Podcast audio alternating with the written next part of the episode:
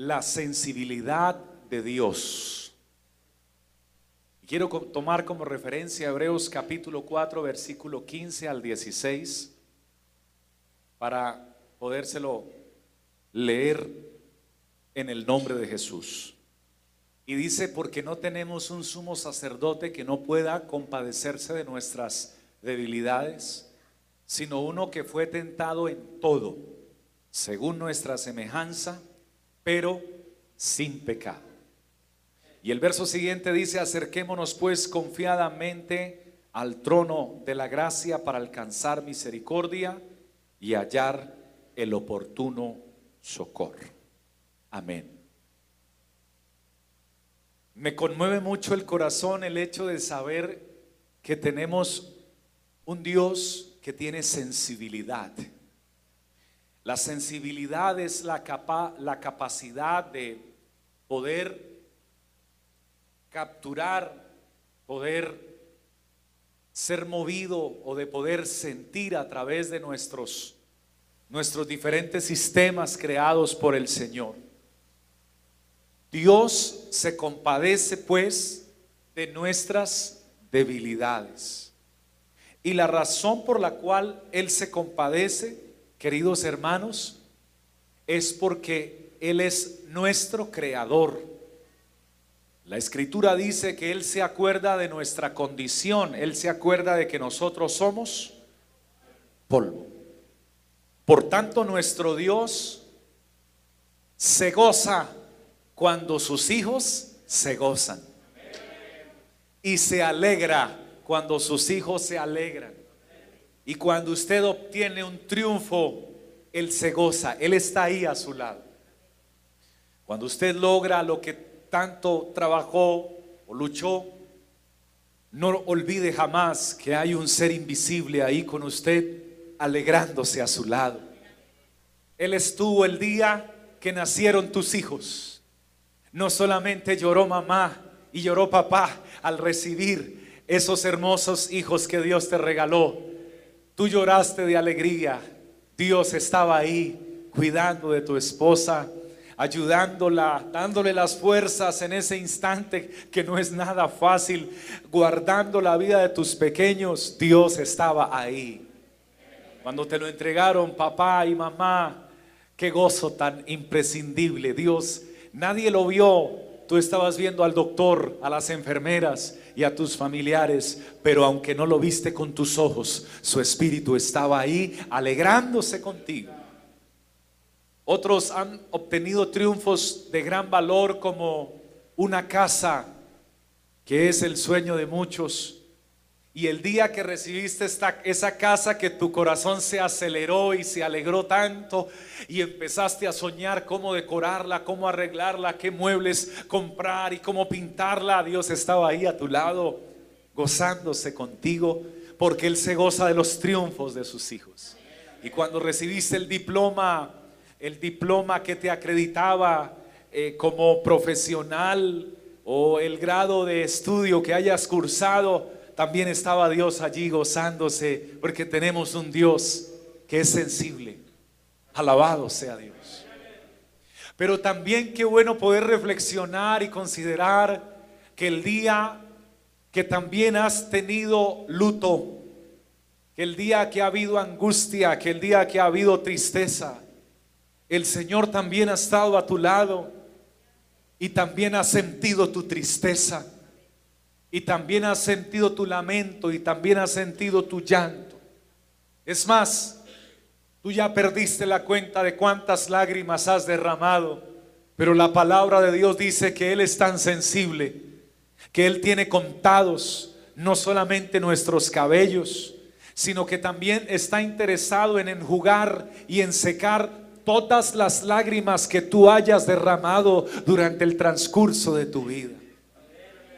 Qué Dios tan especial este Dios que tú y yo tenemos. Que se interesa por tu bienestar y por mi bienestar. Que se entristece cuando uno de sus hijos se aparta del camino y se desvía por un camino equivocado. Pero no solo se entristece, sino que se va a buscarlo Porque el buen pastor dejó las 99 y se fue tras la que se había perdido. Las personas piensan que porque alguien se apartó del Señor, entonces ya Dios le dio la espalda y ya es un asunto de la persona, pero no es así, no da la espalda. El Padre siempre estuvo mirando a el camino por el cual se fue su hijo y esperando que regresara porque siempre este Padre sensible anhela que el que se haya alejado de su camino y de su presencia pueda regresar, porque apenas tome la decisión de regresar, Él tiene sus brazos abiertos, una sonrisa en su boca y manda a realizar una tremenda fiesta, matar el mejor toro que tiene en esa parábola preciosa y a ponerle esa, ese, ese, ese beso en la frente y a recibir recibirle y a decirle, este que es mi hijo, que se había muerto y se había apartado, hoy ha revivido y hay celebración y fiesta en la casa del Padre, que es Dios. Sí que tenemos un Dios sensible, diga conmigo, sensible. Mujer, Dios sabe lo que tú has sentido, lo que tú sientes y lo que tú sentirás. Varón, Dios sabe también lo que tú sientes.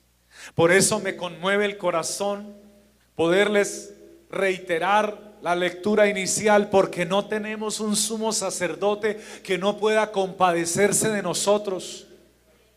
No, señores, ese sumo sacerdote es el máximo de los sacerdotes.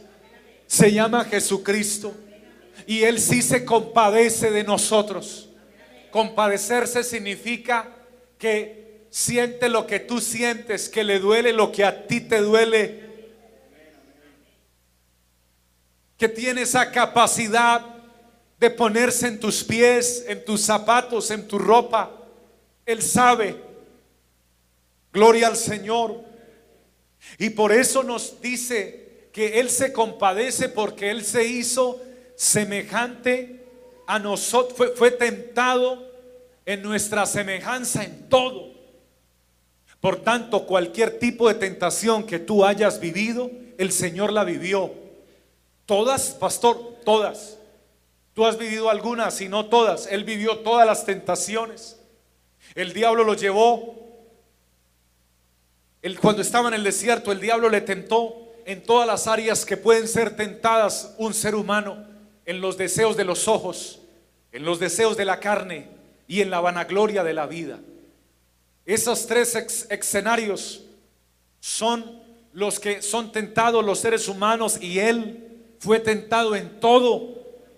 Pero la diferencia es que tú y yo hemos pecado, pero Él fue tentado en todo, pero sin pecado. Por tanto, Él sí se compadece de nuestras debilidades. Alguien le brinda la gloria con amor al Dios que se compadece de nosotros. Aleluya. Gloria a Dios.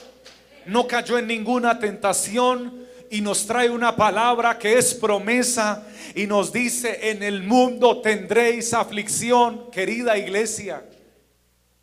Y alguien dice, o sea que la vida cristiana es una vida de aflicción. No, no es una vida de aflicción. La vida tiene aflicciones, no es una vida de aflicción. La vida sin Cristo tiene aflicciones y la vida con Cristo tiene aflicciones también. ¿Cuál es la diferencia entonces? Que en la vida sin Cristo no hay quien pueda ayudarte, no hay quien pueda consolarte, no hay quien pueda extenderte la mano. No hay quien pueda levantarte el día que te caíste. No hay quien pueda sanarte en el día de la angustia. La diferencia en Cristo es que el que el que está afligido en Cristo, entonces tiene una promesa que dice, "En el mundo tendréis aflicción", pero Jesús dijo, "Pero confiad, porque yo he vencido al mundo."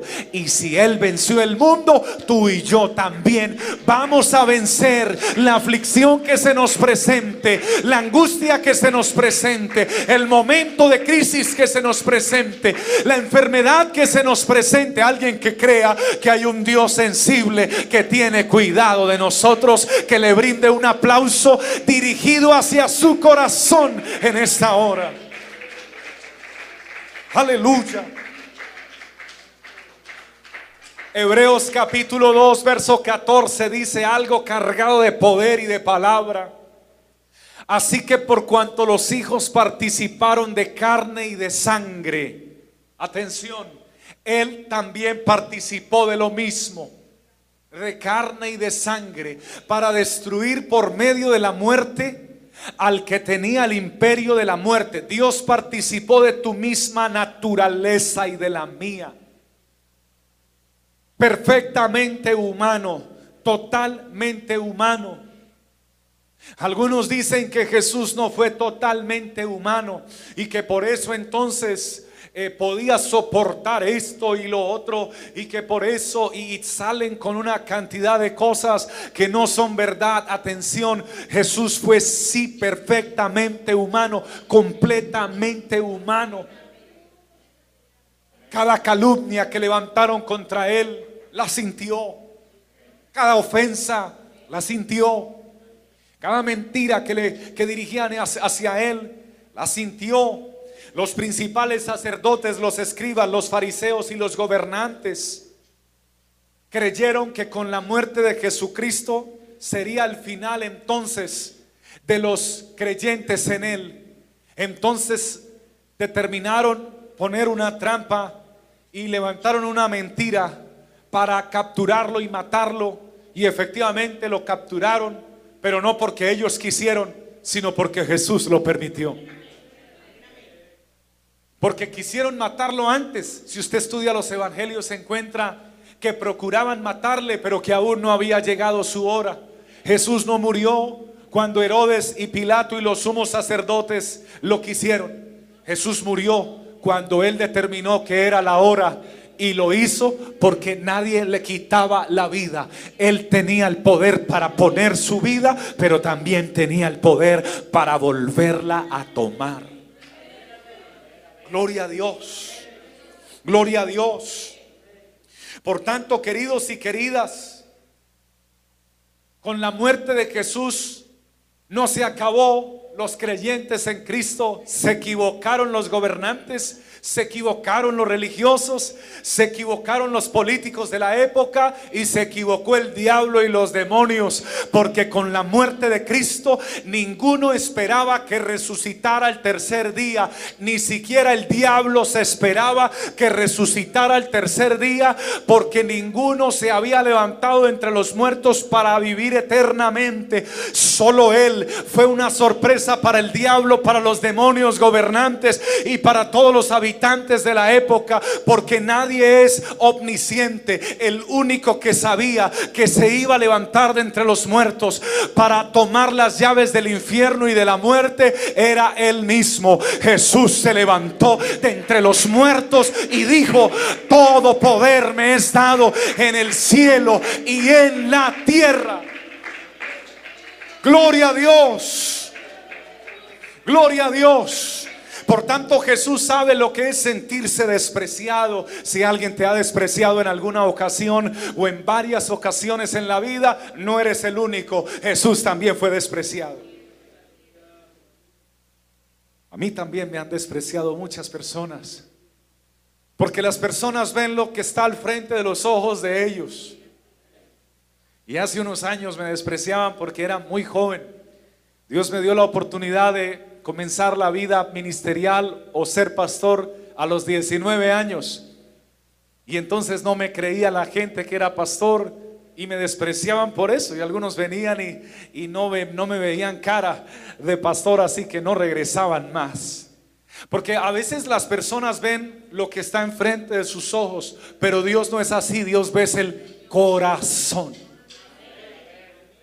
Así que si alguien le desprecia por su estatura, si alguien le desprecia por su color de piel, si alguien le desprecia por su país de origen, Si alguien le desprecia por la forma como usted habla, si alguien le desprecia porque no tiene tal vez mucho estudio, si alguien le desprecia porque sus finanzas tal vez no son las mejores, te tengo buenas noticias. Hay alguien que jamás te ha despreciado. Así algo de tu cuerpo no funcione bien, Él jamás desprecia a nadie. Él es tu creador y desde el principio tuvo un propósito contigo y lo sigue teniendo vigente. Él también fue despreciado por los israelitas, también fue despreciado por los líderes religiosos, por los fariseos, fue despreciado por Judas, fue despreciado por aquel hombre religioso llamado Simón, cuando aquella mujer derramó el perfume de alabastro a los pies del Señor. Fueron fue despreciado Jesús por toda esa gente. Aleluya. La Biblia dice despreciado y desechado entre los hombres. Gloria a Dios. Probablemente algunos de los que están aquí, de los que nos oyen también en esta transmisión a través de las plataformas digitales, no solo han sido despreciados, otros han sido peores, desechados. Porque el ser desechado es aún peor. Él fue desechado también. Porque los religiosos creían que lo que él hacía era inservible, que su obra no tenía valor, que era un palabrero más, un predicador más, un negociante más de la fe. Y eso creían en él. La gente creía que su ministerio era inútil y lo, y lo, y lo creían desagradable. Lo desecharon también los hombres y los religiosos. Pero la piedra que fue desechada por los edificadores ha venido a ser la cabeza del ángulo y en ningún otro hay salvación porque no hay otro nombre bajo el cielo dado a los hombres en el cual podamos ser salvos. Al que desechó la humanidad es el único que tiene el poder para trasladarnos de la condenación eterna a la salvación eterna. Su nombre es Jesucristo y si alguien lo ama, bríndele una alabanza de sus labios. Dele gracias y gloria y apláudale con júbilo en esta hora. Si alguien te dice que hay salvación en otra fuente, permíteme decirte que no es verdad. Solamente hay salvación en una fuente, se llama Jesucristo. Debajo del cielo no hay salvación en ningún otro nombre, solo en el nombre de Jesús. Alabado sea Dios. Si alguien vive en otro planeta, pues entonces ya Dios tratará de otra manera. Pero para los habitantes de la tierra solo hay salvación en el nombre de Jesucristo.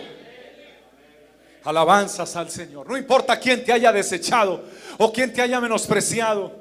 Dios tiene propósitos de salvación y de vida y de servicio para Dios. Aleluya. Jesús también sabe lo que es sentirse traicionado pues él fue traicionado. Y si yo preguntara, por favor, levánteme la mano los que han sido traicionados en este lugar y que no les dé pena decirlo. Y las personas que van a oír este mensaje, que son miles y miles y miles y miles. ¿Cuántas personas han sido traicionados alguna vez en su vida? Usted puede levantar su mano, por favor. Yo estaba pensando, ¿qué persona no habrá sido traicionada en la tierra? Creo que casi todas y las que hagan falta mañana o pasado o en los próximos días las van a traicionar. Porque en el mundo no hay verdad. Y lo contrario de la verdad es traición, es mentira. Aleluya. Por eso quien está en Jesús no traiciona, sino que es verdadero. Pero no por sus medios ni por sus fuerzas, sino porque la verdad vive en él. Por eso quien está en Cristo es una nueva persona. Y las mentiras se acabaron y llegó la verdad. Gloria a Dios. Y las dobles caras cambiaron. Y la traición se acaba y llega la verdad. Así que tú y yo hemos sido traicionados y los que faltan serán más adelante, seguramente no es mi deseo que así sea, pero esa es la vida, ese es el mundo. Jesús también fue traicionado. Los mismos que tomaron las palmas en las manos para decir, Osana en las alturas, bendito el que viene en el nombre del Señor en la entrada triunfal a Jerusalén, cuando entró en el pollino hijo de Asna y que la gente aplaudió y celebró dando gloria a Dios en las alturas, fueron esas mismas multitudes las que gritaron ahora enfrente de los que le estaban eh, acusando, fueron esos mismos que gritaron frente a Pilato, crucifiquen a Jesús y suelten a Barrabás. El hombre es así. No todos, pero muchos son así. Cuando estás bien, están contigo. Cuando tienes dinero, oh, te sobran los amigos. Y cuando vas a invitar a pecar, ahí sí que llegan más. Pero cuando no tienes un centavo, o cuando estás enfermo, o cuando estás triste, o cuando estás en el hospital, vas a conocer verdaderamente quiénes son los que estaban contigo. Cuando estés en una cárcel, dime, ¿quién fue a visitarte en la cárcel? Hoy yo siento la presencia de Dios aquí. Dime quién se acordó de ti en la cárcel cuando todos los que tomaban licor contigo y fumaban contigo y se embriagaban contigo y bailaban contigo. ¿Dónde están? Si fueron a visitarte a la cárcel, si te llevaron un presente, si te entregaron una ofrenda, si te dieron la mano. Al contrario, llegaron personas que tú ni siquiera conocías y te dieron la mano y oraron por ti, te llevaron la palabra pero no venían en el nombre de ellos, venían en el nombre de un Dios sensible que sabía que tú estabas pasando un mal momento y una etapa muy difícil en tu vida, allá en esa cárcel extrañando a tu familia y extrañando a los que amabas, con, que en medio del peligro, en medio de que alguien atentara contra tu vida, pero hubo un Dios que te guardó, que te mandó embajadores que llevaran su palabra que cuidó de ti. Alguien valora a un Dios que tiene sentimientos, a un Dios sensible, hermanos. Apláudale con gozo, hermano, y alábele con sus labios y con su boca. No solo la multitud lo traicionó, Judas Iscariote también lo traicionó por 30 piezas de plata. ¿Y cuántos hombres no han sido traicionados por sus esposas? No por 30 piezas de plata, sino por otras mujeres. Y han llegado, han llegado hombres diciéndome, han llegado hombres diciéndome, pastor, estoy triste, estoy nostálgico, no sé qué hacer, me duele el corazón. Mi esposa se fue con otra persona. Y me duele porque yo no he sido malo con ella. Yo sí he tenido errores y me he equivocado, pero yo no le he fallado a ella. Ella no tenía por qué hacer eso. Pero también mujeres que me han dicho lo mismo. Y usted conoce a muchos y a muchas. Porque el hombre traiciona. Algunos por dinero, otros por placer, otros sencillamente porque no tienen a Dios en su corazón. Pero hay noticias para todos los traicionados. La traición no es el fin para tu vida. La traición no es tu destino. Y la traición, escúchame bien, no es tu futuro. Fue una etapa difícil que costó lágrimas, dolor y mucha angustia, pero no es el final de tu vida. Hay unas estaciones después de la traición y la siguiente estación, en la siguiente no hay, no hay, no hay ese sentimiento de frustración ni de traición. En la siguiente estación está Cristo Jesús, el Señor nuestro, que no traiciona absolutamente a nadie, sino que por el contrario, aunque nosotros seamos infieles, levante su voz y usted sabe esta palabra conmigo, Él permanece fiel, Él ha sido fiel, Él es fiel y Él será fiel con nosotros por el resto de nuestras vidas. Alguien siempre su fidelidad. A alguno Dios le ha quedado mal, alguno Dios lo ha abandonado en medio del desierto, alguno Dios lo ha dejado tirado en medio de la tempestad, alguno Dios lo ha dejado morir de hambre, alguno Dios lo ha dejado morir de sed. Jamás, por el contrario, hoy estamos aquí de pie en este momento diciendo, no es por nosotros, ni es por nuestras fuerzas, es por su fidelidad. Y si es por su fidelidad, aplauda su nombre y celebre su amor y misericordia. Aleluya, aleluya. Aleluya, aleluya. Alabe el hermano, no deje de glorificarle. Él está aquí. Sienta su presencia. Él siente su dolor, Él siente su angustia, Él sabe lo que a usted le duele, Él sabe. Pastor, me duelen las rodillas, Él lo sabe. Y tiene el poder de sanarte. Y lo hará cuando sea su voluntad. Mientras tanto nos está enseñando algo. Porque no deja de enseñarnos. También fue robado Jesús de Nazaret. Fue robado. Judas sacaba de la bolsa de las ofrendas, porque Jesús colectaba ofrendas para alimentar a los discípulos, pagar las rentas, movilizarse de un lado a otro. Y, Judas sacaba de la bolsa, sustraía, robaba. También fue señalado, a él lo señalaron como hijo de fornicación. Y si hay algo que le ofenda a una persona y que ha traído muchos conflictos y, peleas de manos, y de armas y que ha traído muertos es que uno vino y le ofendió la mamá al otro. Eso sí que ofende y ha traído pleitos, problemas, sangre y muerte. Y a Jesús le ofendieron a su mamá porque le dijeron, este es hijo de fornicación. Es decir, le, dijeron que era hijo de una mujer cualquiera. Cuando María no era una cualquiera, era una mujer consagrada que había dedicado su vida y se había guardado para Dios. ¿Y usted cree que eso no lo ofendió?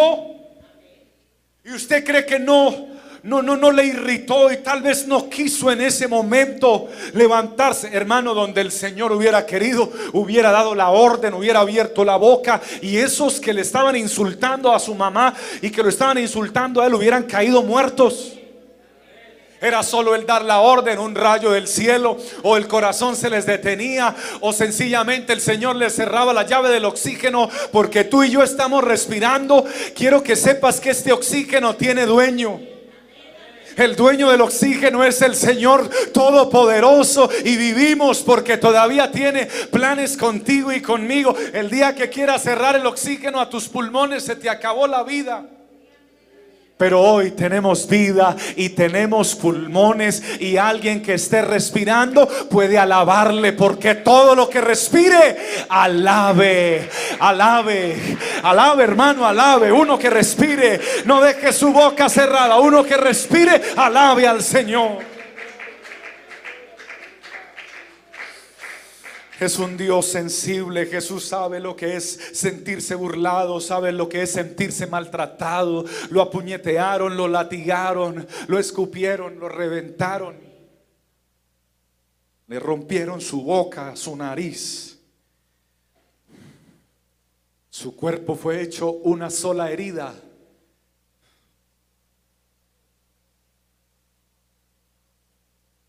Nadie sabe lo que yo siento, dicen las personas. Hoy tengo un mensaje de parte del cielo para ti. Jesús sabe lo que tú sientes. Pastor, nadie sabe mi dolor. Jesús sabe tu dolor. Nadie sabe lo que es perder un hijo. Jesús sabe lo que es perder no un hijo, sino muchos hijos. Nadie sabe lo que es ser maltratado, violentado, herido, de gravedad y de extremo. Jesús sabe lo que es sentirse así.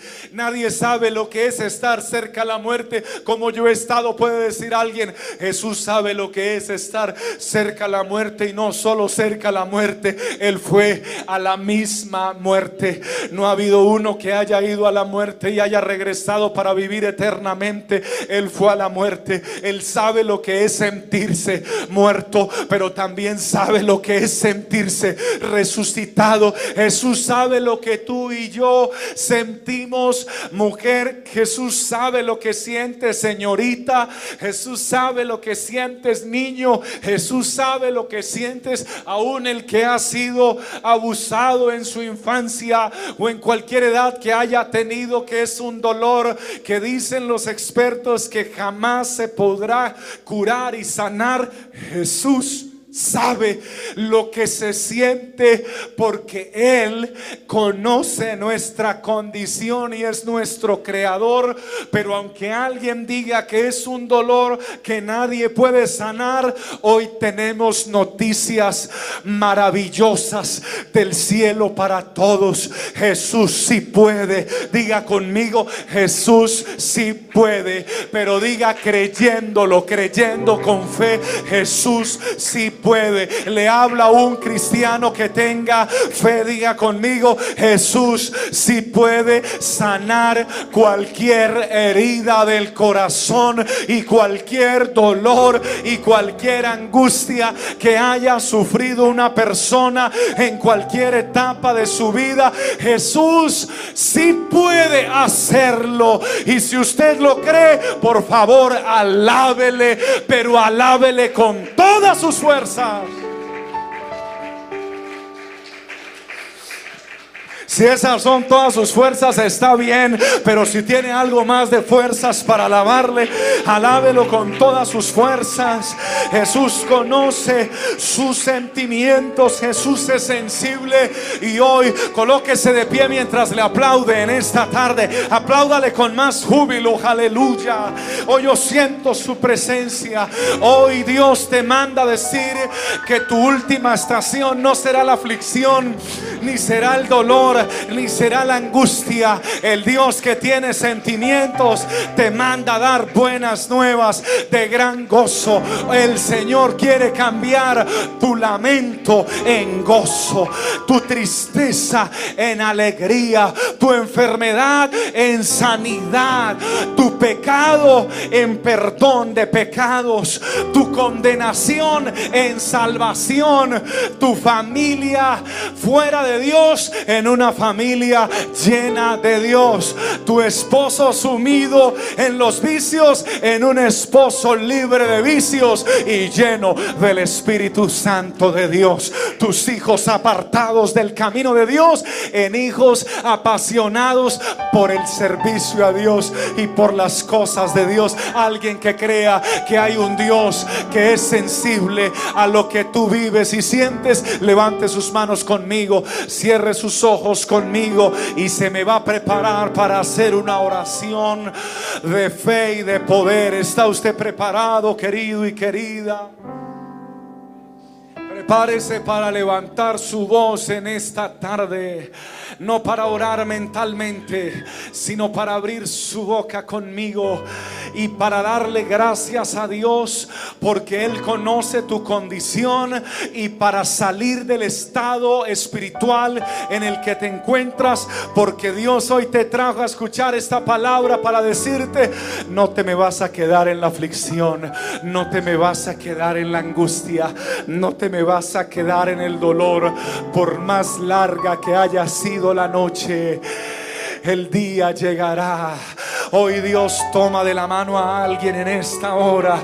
Tómalo, tómalo tú también a Él de la mano. Hoy Dios te toma de la mano. Vamos, levanta tu voz. Estamos en un momento de oración. Hoy Dios toma de la mano a alguien y te dice, no te vas a quedar en esta estación. Yo te tomo de la mano y te llevo a otra estación. Porque irán de poder en poder. Porque verán a Dios en Sión. Porque las promesas en Él son verdaderas porque vamos como la luz de la aurora, porque la estación en la que te encuentras no es tu fin. Dios tiene algo mejor para ti.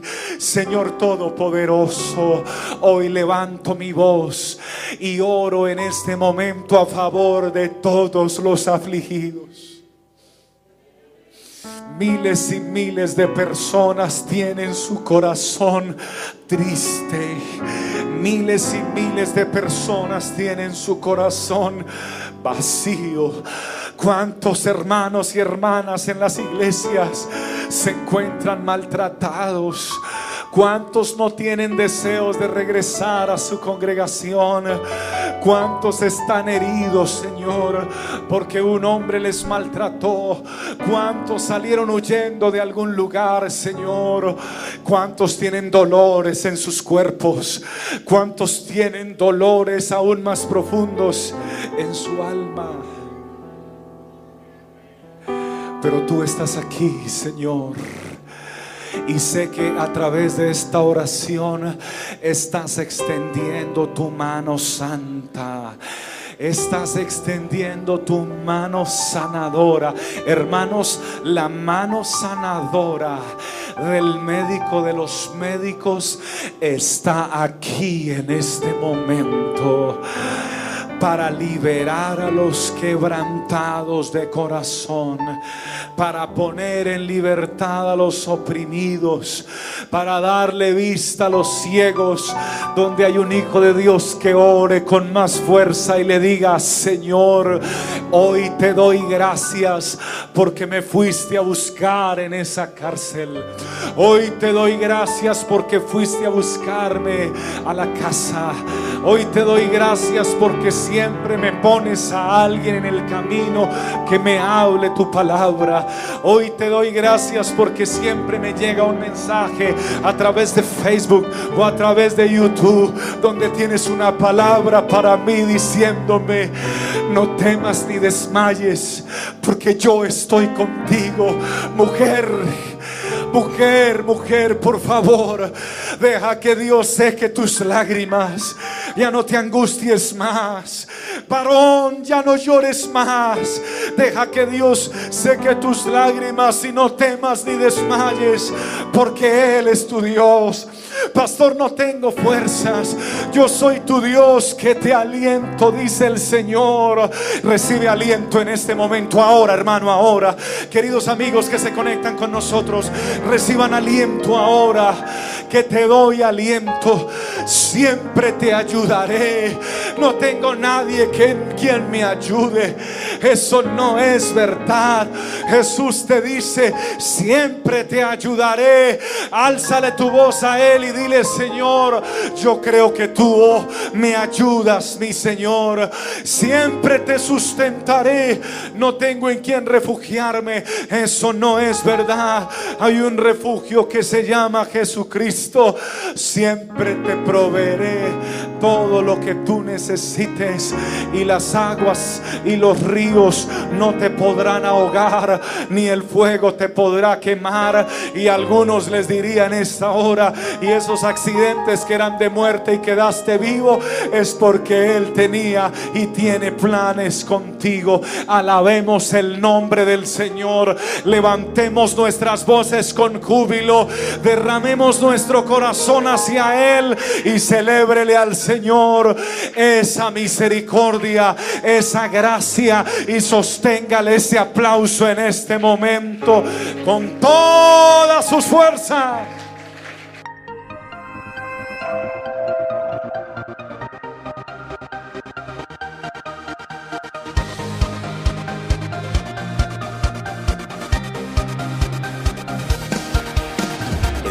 Es tiempo de